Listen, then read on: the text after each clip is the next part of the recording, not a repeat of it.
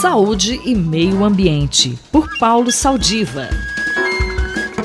Professor, estamos retomando o ano e gostaria de saber qual seria o tema que o senhor vai abordar. Olá, ouvintes da Rádio USP, é sempre um prazer estar aqui falando sobre meio ambiente e saúde. Eu gostaria de é, realçar nesse início de atividades do ano o tema da saúde urbana.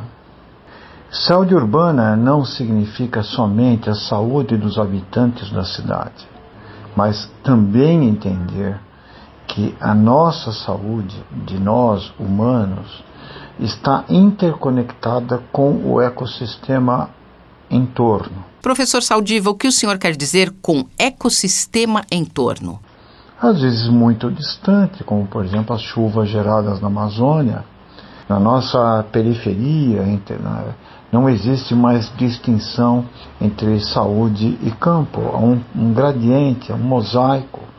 E nesses lugares pode ocorrer por exemplo, a proliferação de carrapatos que, digamos, transmitem, são reservatórios da febre maculosa, como também mosquitos transmissores de arboviroses.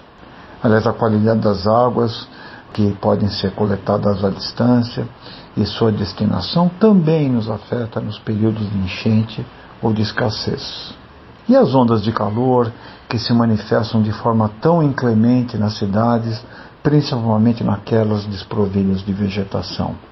Bom, esse é um desafio para todos nós, mas também para a comunidade da saúde, que é, tem que lidar com problemas que são muito importantes para a saúde humana, mas que não estão na sua esfera de resolução.